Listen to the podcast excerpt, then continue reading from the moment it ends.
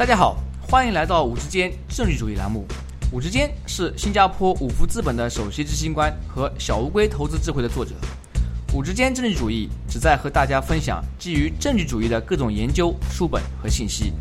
这些信息主要覆盖经济、商业、金融和投资领域。在本节目中，我们不会讨论任何五福资本的投资产品信息。所有嘉宾的意见都是他们的个人意见，和五福资本无关。如果您有任何问题或者建议，请联系我们的微信公众号“五之间政治主义”或者微信号 “w o o d s f o r d”。各位听众朋友，大家好，欢迎来到“五之间政治主义”栏目。今天我的嘉宾是新加坡国立大学商学院助理教授杨楠先生。杨教授毕业于北京大学。之后，他在阿姆斯特丹自由大学获得了硕士和博士学位。杨教授于2010到2012年在荷兰第二堡大学做访问学者，他的主要研究领域为产业组织理论、定量营销、行为与实验经济学。今天我们要讨论的是如何通过科技手段改善看病体验这个话题。在中国的很多城市，看病难是一个大家讨论的比较多的话题。在感冒流行季节，去医院里挂号看病。有时候需要等上三到四个小时，甚至更长。这背后有不少原因，有些是制度性的，因此改善起来有一定难度。随着智能手机和互联网的普及，越来越先进的科技手段可以帮助我们缩短无谓的等待时间，改善就医体验。今天的播客访谈，我们就来好好谈谈这个话题。杨教授你好，欢迎来到我们的你好，你好。在您的论文《Mobile Appointment App and Streamlined Medical Service: A Successful Case from China》中，您提到中国的三甲医院人满为患，床位使用率超过百分之一百，而那些一级医院则有大量的资源浪费，平均床位使用率才百分之六十。造成这种现象的原因是什么？可否为我们的听众朋友们简单介绍一下？呃，我认为造成这种现象主要的原因呢，其实还是因为中国。看病的这个体系里面没有一个非常完善的呃所谓的专家引荐的系统，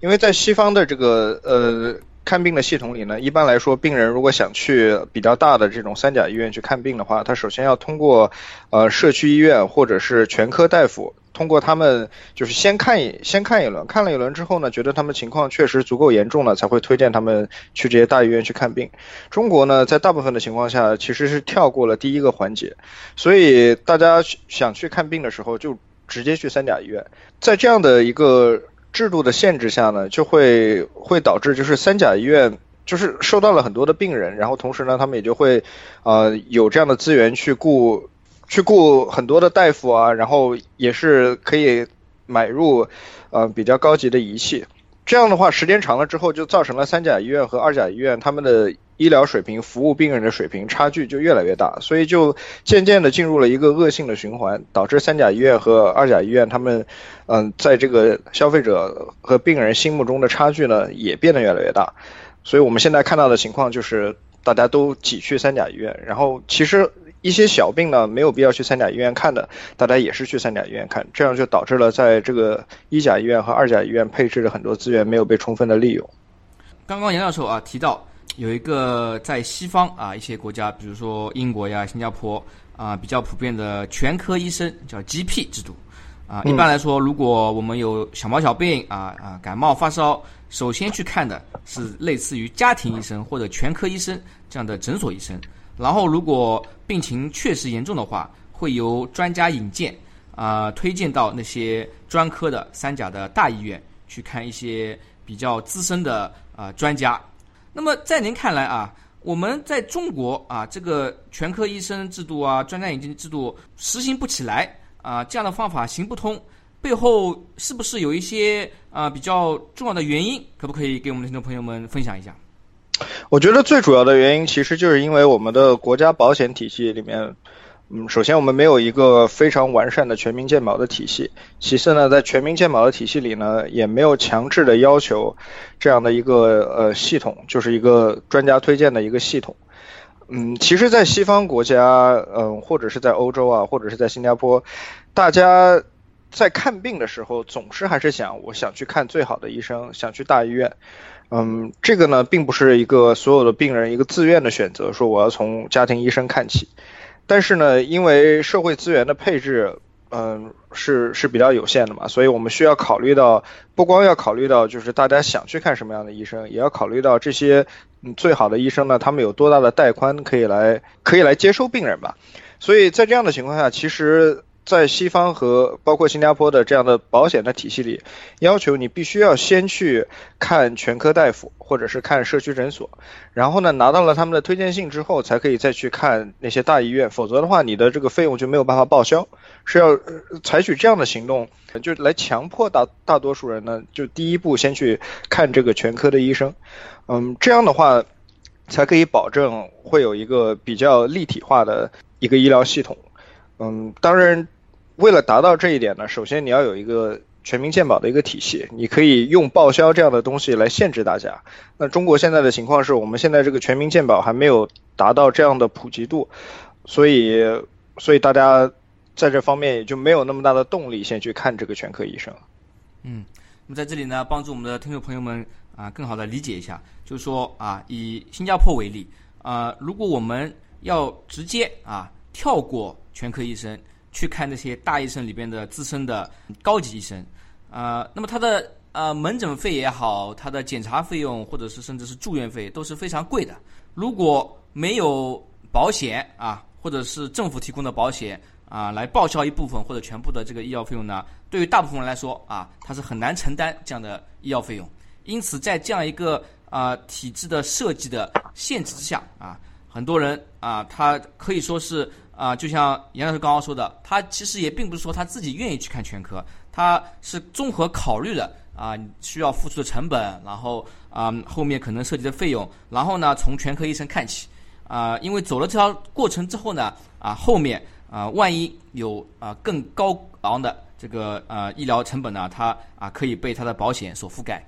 呃但是在中国呢情况不一样，呃比如说现在我们任何一个老百姓。去三甲医院看病，或者是去一甲或二甲，他事实上去支付的呃门诊费啊或者医药费呢都是非常接近的。那么从老百姓来这个角度来讲的话啊，我一样要花五十块钱啊看个医生，可以选择去一甲或二甲医院啊，或者呢去三甲医院，我可能再多花个二十块钱看一个全国有名的或者是省省里边有名的专家啊。那么对我来说，我即 使是只是感冒或者啊发烧这种小毛病咳嗽啊。我反正花的钱差不多，那我肯定是愿意去看啊更加资深的那些啊有名气的，或者是呃位置比较高的那些啊主任医师啊，或者是经验比较丰富的那些老医生啊，是不是这么个逻辑？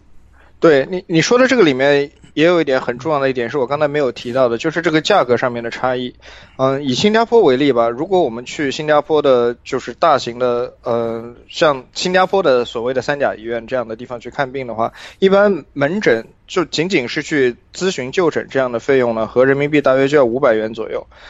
呃，如果不走这个先去看全科大夫拿推荐信，再去看。这些大医院的话，这五百块钱就完全需要你自己来承担。如果你可以先拿到推荐信呢，再去不同的保险有不一样的这样的保额，但是一般情况下 只需要付大约百分之二十左右的费用就可以了。所以这个价差非常非常的大，就让消费者或者让病人会感觉到我确实是有必要先去看全科大夫。那中国呢，因为这个呃。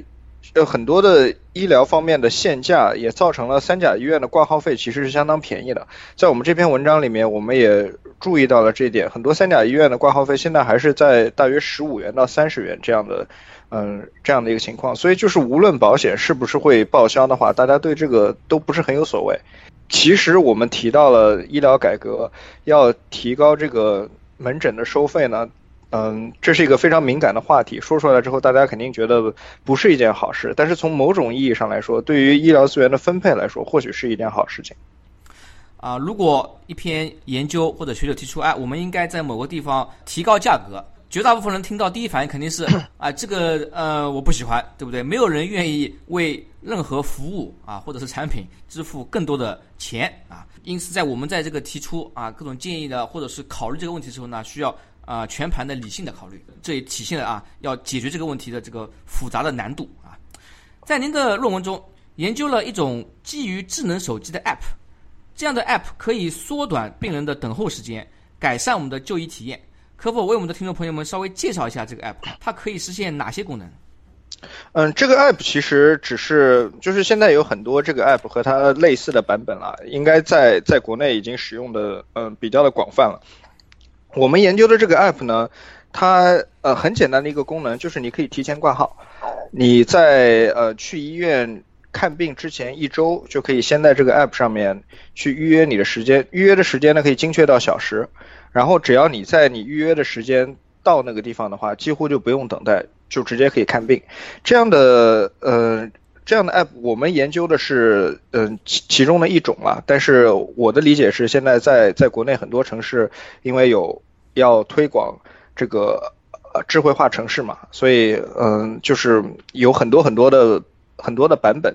大大致的功能都是一样的。嗯啊，那么就是说根据我对啊您刚刚那个描述的理解啊，这个 app 呃可以实现的一个功能就是之前我们去看病。啊，需要人先到医院，然后挂号，那么就是所谓的这个 walk in 啊，走进去挂号。那么到时候你等一啊，需要等多长时间呢？就取决于你的运气。有时候你运气好，正正好前面排队人不多啊，那你可能等个半小时、一小时就看到了。有时候运气不好啊，或者是感冒多发啊，这个季节，那么前面人很多啊，那你可能需要等更长时间。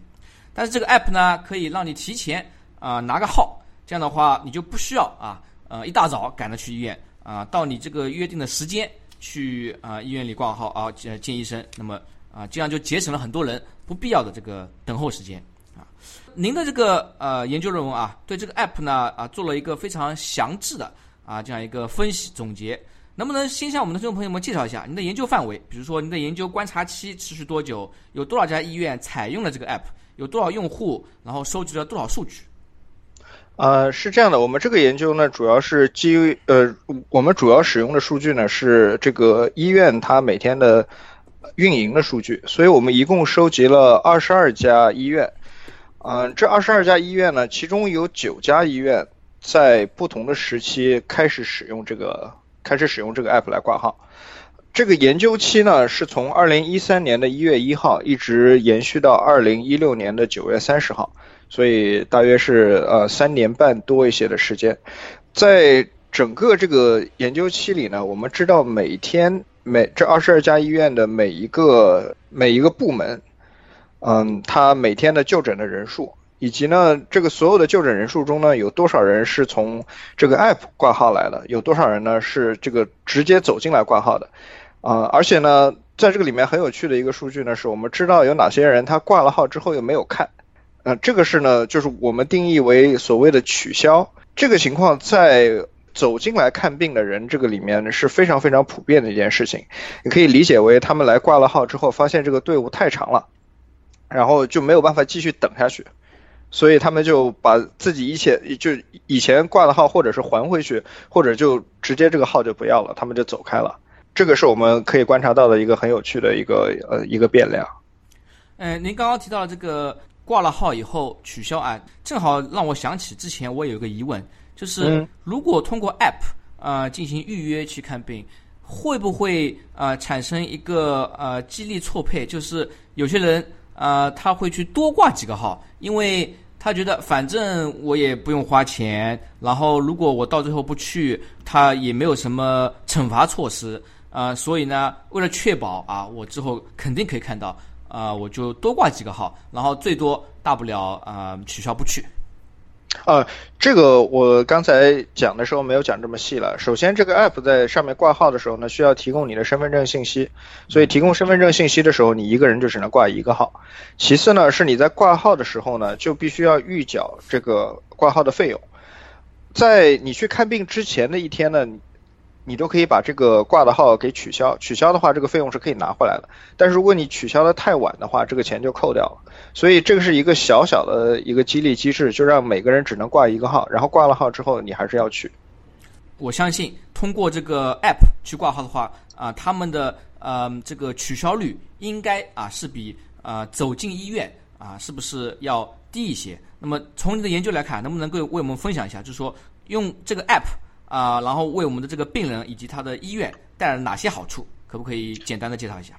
呃，这个是我们这篇文章，嗯，我们这个研研究项目最主要的问题了。我们发现这个 app 的好处呢，其实还是蛮多的。先从相对于病人的这个角度说起来吧。嗯，其实呢，对于病人来说，我们发现就是病人使用这个 app 的情况下，还是有很多的取消，因为在 app 上面取消变得很容易。你只要在看病之前一天，你从这个 app 上取消的话，你甚至可以把你的就诊的费用给拿回来。但是在这样的情况呢，就是你你你这样的取消，不用你去了医院发现这个队伍太长，然后再取消，就你省去了这个去医院的这个呃跑一趟的这个成本。呃，对于病人来说呢，是有更多的一个灵活性了。主要的好处呢，其实是对于我们的医院来说的。我们发现，就是使用了这个 app 之后呢，这个平均来说，我们观察到的这些医院，他们可以多百分之九点五的门诊就诊。是一个什么概念呢？就是说，本来他们一个医院一天能看一百个病人，现在可以看将近一百一十个病人。嗯，我们一开始看到这个结果也觉得很奇怪，就是尤其是有些三甲医院都已经人满为患了嘛，都已经排的那么满了，你怎么样再把这些人塞进去？就是怎么样还可以再多出这十个人来？然后再细一步的去看呢，我们发现实际上是这样的，就是我们这个在三甲医院呢，这个 app 带来的主要的功能呢，就是就是少了更少的病人会在那里排不下队离开的情况，就是我们之前说的所谓的取消。在三甲医院呢，大约有百分之三点四的减少。呃，以前呢，在三甲医院平均来说，每八个病人之中就有一个病人觉得队太长了，排不下去就走掉。那现在有了这个 app 之后呢，这个数量就很明显的下降了。在三甲医院来说呢，它主要的好处就在于这个排队变得更加有效，然后更少的人会挂了号之后，而最后又离开医院没有去看医生。这个 app 呢，相对来说对二甲医院比较明显的一个影响呢，是它直接增加了二甲医院的挂号的数量。二甲医院来说呢，他们的挂号数量上升了大约百分之四点八。我们觉得呢，这也是因为就是很多的病人可以在这个 app 上面去挂号，去这些二甲医院。他本来可能觉得。呃，我是不是要去一个三甲医院去看呢？但是呢，三甲医院的队又排得很满。我现在知道，我如果去二甲医院去看的话，我可以，比如说早上十点钟到，我就立立刻可以看。嗯，这个对我来说是一件这个非常简便的事情，所以他们就更愿更加愿意去二甲医院去挂这个号。所以对二甲医院来说呢，它这个 app 主要的作用其实是为了为他们吸引了更多的客源。所以这个就回到了我们一开始说到的问题，就是中国现在的问题是三甲医院人满为患，而二甲医院呢使用率不足。所以我们发现这个 app 就在很大的程度上可以，嗯，可以帮助缓解这个问题，让三甲医院呢人虽然还是很多，但是相对来说没有那么的拥挤，而且没有那么多无效的拥挤。而在二甲医院呢，呃，可以吸引更多的病人去这些地方去看他们的病。您刚刚提到了呃三甲医院啊，根据研究显示，门诊就诊的数量增加了百分之九点五，就是接近百分之十。嗯，这个是平均二甲和三甲，二甲医院和二甲和三甲医院。呃，我在想是不是可以这么理解，就是说以前在没有 app 的时候，病人都是走进来，然后呢开始排队。啊，那么根据您的研究显示啊，每八个人中呢有一个会因为队伍过长而放弃取消。对。啊，在该医院进行就诊，但是有了 app 以后呢，每个人来的时间错开了啊。比如说我定的预约是早上十点或下午三点，我就不会在早上八点或者是中午十二点就去，对吧？是的，晚一些。那么在这种情况呢，我取消的概率也会低很多，因为我本来就已经可能请好假了啊，已经这一天做好安排，我这接下来的两小时就已经是呃划出来去专门去看病的。对的。所以呢，在这个医院里边，他有时候。这种无效的浪费，比如说正好啊，有时候不巧当中有一段没有人来，或者是有人取呃挂了号，他取消了走了，结果又浪费了一定时间，这样的这个呃碎片的时间被利用起来，因此呢可以看更多的病人。对，还有一个渠道呢是就是使用了这个 app 之后呢，你可以想象很多人从这个 app 上面挂号，然后呢他只有到了那个点的时候他才会去，这样的话。就算有一个病人，他是在线下挂号的，然后他到了那个科室之后呢，他会发现他前面不会排的那么多人，就是因为很多人他已经使用这个手机的 app 去挂号了，所以本来如果没有这个 app 的情况下，我挂了号去了科室，发现我前面还有十个人在等，嗯，那这个时候我就我就变得很心焦嘛，我就觉得那还有十个人等，我还要等多久？所以我很有可能我就不愿意等下去就走了。但是现在呢，我前面不再有十个人等了，我前面可能只有三个人在等，其他的人呢就是使用这个 app 挂号的，他们就是只到了那个时间他们才会来，所以我就感觉我我需要就是等过的这个人数也少了，所以我们。在这个里面也发现，就是很多人他使用，就是当这个医院使用了 app 之后，哪怕这个医院的病人并没有通过 app 去挂号，还是用传统的方式走过去挂号的话，他们这个放弃，他们就是取消之前挂号的这个这个概率也下降了。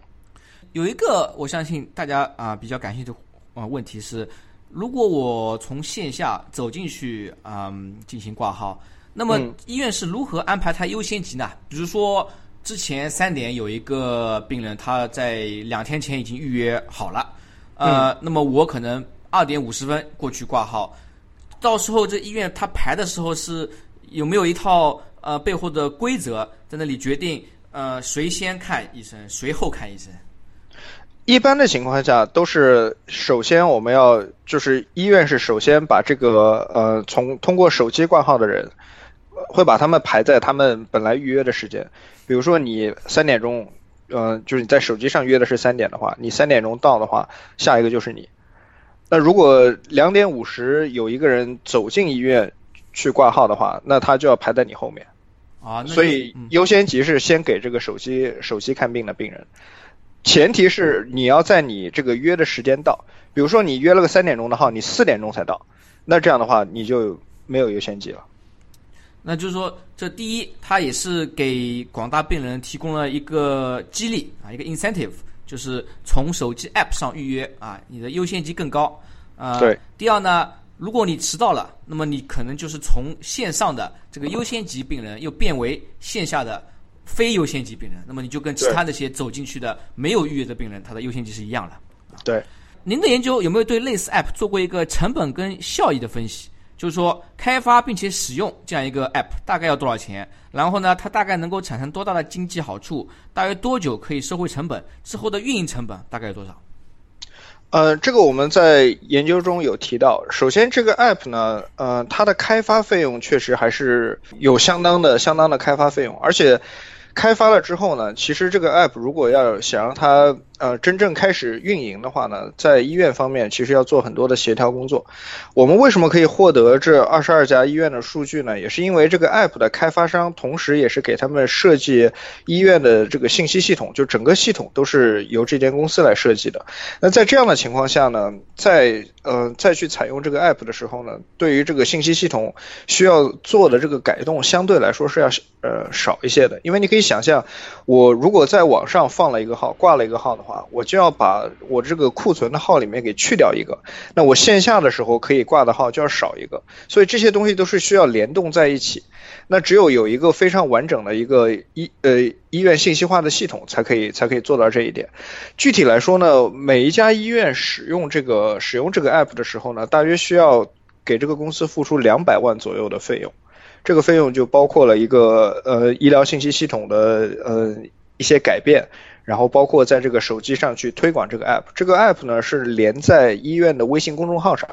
所以呢就是所有的这个呃这个投入的费用对于医院来说，每一家医院大约要付两百万左右的成本。收益呢是两个方面，第一个对于医院来说呢，他们的收益是说本来我们比如说有这些病人他们来挂了号，挂了号之后又没有看，没有看就走掉了，所以。对于医院来说，这个是算是一个就是损失的一个病人。那如果每八个人中间就有一个这样损失的病人呢？那久而久之，对这个医院的收益也是有很大的影响。所以，我我们看出来，就是对于我们这个九家使用这个 app 的医院来说，每年呢，他们就是上了这个呃，就开始使用这个 app 之后呢，大约能够增加六千两百万人民币左右的收入。所以九家医院使用这个 app 的成本大约是呃一千八百万，但是他们就是多收入的这个营收是六千两百万左右，所以这个对医院来说是一个很大的收益。另一方面呢，对于病人来说，病人呢，如果你去了医院挂了号之后你又取消了，那你这个病就没有看成。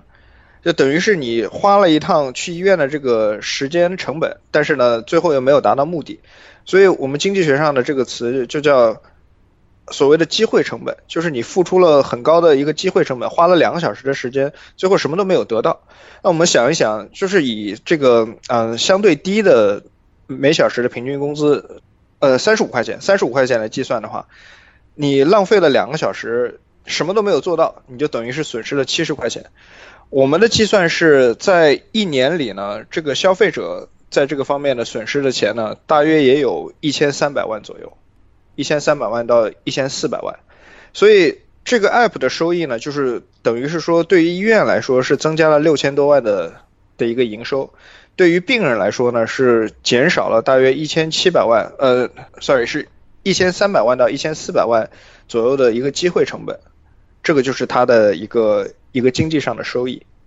嗯，啊，在这里啊，刚刚您提到了几个非常有趣的数据啊。首先是您提到，在您的二十二家医院中有九家医院做了这个成本跟效益的分析，他们的支出的成本呢是两百万乘以九，就是一千八百万。啊，对，安装这个 app 啊，然后连上它的这个信息系统啊等等这些费用。啊，那么这九家医院加起来的它的营收呢啊增加了六千两百万，所以。从这个方面来算的话呢，医院啊应该是啊它的这个效益要好过它的成本，呃，同时呢也为了这些病人，那么我这里是不是也是可以理解为这个病人也是这九家医院的这个病人加起来可以省大概一千三百万到一千四百万左右的机会成本？对，呃，然后您刚刚提到一共有二十二家医院嘛，那么是不是另外啊还有十三家医院他们？呃，是还在慢慢开始，还是说啊，它需要收集更多的数据进行分析？呃，我们的观察期是在二零一六年九月份就结束了，在二零一月一六年九月份结束的时候呢，这另外的十三家医院还没有使用这个 app。哦，OK，呃，那么所以说这个可能啊，您里边提到的这个九家医院呢，啊，可以也可以作为一个呃试点。医院对吧？啊，对。那么如果收集更多数据，然后呢，就也便于另外十三家医院进行分析，然后决定啊，是不是要啊像这九家医院一样，嗯，来通过 App 优化他们的这个呃看病诊断这样一个一套系统和这个过程啊。对，当然我们研究的目的是就。不仅仅是为了这二十二家医院了，我们当然是希望能有一个可以推广化的结果，不仅仅是另外的十三家医院，而是就是其他还没有使使用这个 app 或者类似 app 的医院，对于他们有参考的意义。呃，在您的研究中，有没有发现该 app 在使用过程中的不足之处？比如说有哪些地方啊值得改进？嗯，这个 app 呢，我觉得。也很难讲是一种不足之处，但是它的一个局限性呢，是因为它必须要连在某一个医院的微信公众号上，然后才可以使用。这也就说明呢，如果你想去想使用某一个医院的 app 去看病的话，你首先要知道这家医院，然后其次呢，你至少要有一定的意向，就我愿意接受这个医院，然后我愿意去这里看病。所以呢，就是你这样的话才会关注他的微信公众号，才可以发现有这个 app，你才可以使用它。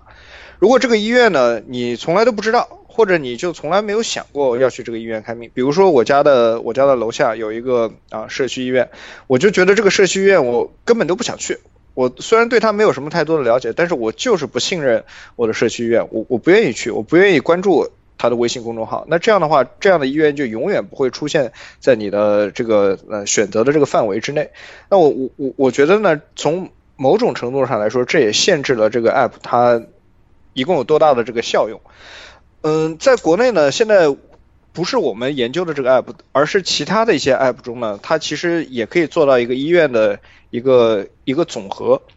就是我如果下载了这个 app，这个 app 呢，它就不是连在某个医院的微信公众号上，而是它可以给你一个列表，告诉你这个区里面一一共都有哪些医院，然后这些医院呢，哪些医院在什么时候呃会有这个空位。然后也会告诉你呢，他们哪些医生、哪些专家呢，就是在什么什么的时间你可以去看。那在这样的情况下呢，可能会让更多的病人去发现，哎，我身边其实还有一些挺不错的二甲医院。那这些二甲医院里面呢，也有教授，也有专家，我更愿意去看他们。我觉得，如果是这样的 app 的设计呢，可能会呃，对我们一开始提出的问题，就是三甲医院和二甲医院之间的很不平等的这样的这样的关系，能有更好的这个协调作用。哦，您刚刚提到了这个 app 它的使用的这个局限啊，就让我想到，是不是说现在这个啊，就您研究这个 app，它都是跟每一家医院是对口的？举个例子来说，如果一个病人，比如说啊，这个病人说，我如果呃五官方面的，我我想去啊五官医院看啊，然后呢，我可能是骨科，我想去比如说瑞金医院或者长征医院看，那么。如果他要想要在这个手机上实现，在不同医院啊通过 App 预约，就需要分别下载跟每一个医院对应的那个 App 啊，而没有一个综合性的 App 可以把这些所有医院都包括进去。对，不是下载那个各个医院不同的 App，是你需要关注这些医院，挨个关注他们的公众号。哦，然后它这个 App 是不是说基于微信的一个小程序这样的对 App？它是在在公众号里面，然后你需要去点下去，等于是在公众号里面的一个功能。啊，OK，那就是说你需要关注啊，比如说啊不同的啊那些专科比较厉害的那个医院啊，那么可能有四五家、五六家，那么分别关注，然后呢每一次再想去啊预约看病的时候呢啊进入该医院的公众号，然后啊使用这个 app 啊。对。嗯，那么在您看来，如果我们想要在更多的医院大力推广这样的科技更新，面临的主要阻力是什么？医院在推广类似的啊这样的医疗 App 时候，有没有一些担心和忧虑？呃，担心和忧虑肯定是有的。我们开始做这个项目的时候呢，其实也是因为就是一方面是医院，另一方面呢是开发这个 App 的 IT 公司，他们都有一些。都有一些自己的担心。对于医院来说呢，除了你一开始要付大约两百万左右的费用，这已经是一笔挺大的钱了。另外一方面呢，你还需要去训练你的这个呃训练你的员工，因为现在你想你的挂号过程变得比较复杂，不是说所有的人都是走进来挂号，然后先来先得就可以了。你还要想一想，在什么样的情况下你要把这些人排在前面，把。把什么人放在后面？那所以这个其实呢也是有一定的成本。很多医院就担心，就说我现在已经是排得很挤了，三甲医院吧，三甲医院我现在已经排得很挤了，我现在已经没有带宽再可以看更多的病人了。那在这样的情况下，我为什么还要去去去去做这个 app？我为什么还要把我的医院放在这个 app 上面？那这个好处究竟在什么地方？那我们的文章就告诉他们，这个好处就可以让。病人在排队的时候，大大的减少他们他们之前的那个会把号取消的情况。对于这个设计这个 app 的 IT 公司来说呢，他们的一个担心呢是说，因为这个 app 上面你想去取消一个挂号的话，相对来说比较容易，你只要提前一天取消，那你就可以把这个钱拿回来。那这样的情况下，会不会也造成很多的浪费？就很多人也不是很想去看，或者说拿不定主意，然后他先把呃先把号给挂了，然后呢，呃到了时间，然后他又取消。这样的话，到最后一分钟取消了之后，这个号又没有办法非常有效的利用，这样也造成浪费。哦，我们事实上也发现这样的情况其实相对来说还是比较少的，没有造成一个很大的影响。嗯，所以我觉得呢，在实践中呢，大家可能就是因为有这样或者那样的担心，然后不愿意去付这个一次性的一个呃一个安装的成本，所以这个是嗯现现在的医院没有呃，如果有一些医院还没有呃完全的推广这样的呃这样的科技的一个主要的原因，所以我们也希望通过我们的研究，能够让更多的医院确信这确实是一个好的创新。嗯。那么当然了，我刚刚在想啊，就像您说的，三甲医院本来都已经人满为患啊，不管是有没有 app 啊，我这边的病人都来不及看啊，医生每天可能都忙得要死，所以呢啊，他的这个动机可能并不是很强。但是呢，说不定那些一甲和二甲医院本来它的资源利用率就不高啊，那么如果可以通过这样的 app 为他带来额外的这个营收，有更多病人来看，那么说不定呢，这也是一个啊更好的。激励和动机啊，去鼓励他们考虑通过科技来提高他们的效率。对，但是相应的问题就是一甲和二甲医院，他们现有的信息系统的这个水准相对来说比较低一些，所以在采用这个 app 的过程中呢，可能需要就是做的改动又更大一些。一方面是成本，另一方面呢是他们现有员工的这个。呃，理解的能力啊，或者是使用这些东西的这个效率的方面呢，挑战就会更多一些。所以我们其实经常遇到的是三甲医院比较愿意去做这样的尝试，而是一甲医院和二甲医院呢，他们的顾虑就会多一些。一方面是顾虑，另一方面对他们来说，这个成本的压力就更大一些。嗯，所以说啊，一方面我们也希望啊看到科技改变生活，科技改变世界啊，为我们的啊广大的病人、消费者带来更多的福利。但是呢，另外一方面也有很多实际的考虑啊，所以呢，到最后这个事情啊还是要一步步来。今天由于我们的时间有限，那么我们的谈话呢就到此为止。在节目最后，您还有什么建议或者想法，想和我们的听众朋友们分享一下？嗯，最后的想法就是我们提到的这个 app 的作用呢，其实还是如果想到最开始我们说到的问题，中国的问题是三甲医院人满为患，而一甲医院和二甲医院有大量的资源没有被充分的利用。那这个 app 能够帮助的，呃，虽然是有帮助，但是我觉得还是一个比较有限的帮助。app 的好处就是总体来说，对于一个医疗系统来说，它是一个。它应该说不是一个非常大的改革，也不需要改动太多的东西，使用的成本呢相对来说还是比较低的。但是呢，也可以看到就是它的作用呢虽然是有，但是也只是比较有限的。我们看到了大约是百分之十左右的作用。如果想最终真正的解决这个问题，其实还是需要做两件事情。第一件事情呢，是我们要有这个全科大夫的这样的系统。第二件事情呢，是这个三甲医院、一甲医院和呃二甲医院之间呢，至少在挂号的费用上面，还是要有非常明显的区分，这样呢才能够鼓励更多的人先去看一甲医院，先去看二甲医院，尤其是他们的病其实并没有那么严重的，啊，所以这个呢，就是科技虽然是有很大的作用了，当然呢，最终解决问题的还是体制。经过我们今天讨论，就发现这确实是一个比较复杂问题，科技可以帮到一些。但是呢，最后如果真的是要想在长期啊从本质上改变这个问题，还是需要我们的政府、我们的政策制定者、我们的学者对这个问题有更深刻的理解，然后提出可行的建议方案啊。对的。谢谢收听五之间政治主义频道。如果您有任何问题或者建议，请联系我们的微信公众号“五之间政治主义”，或者我们的微信号 “w o o d s f o r d”。祝您有美好的一天。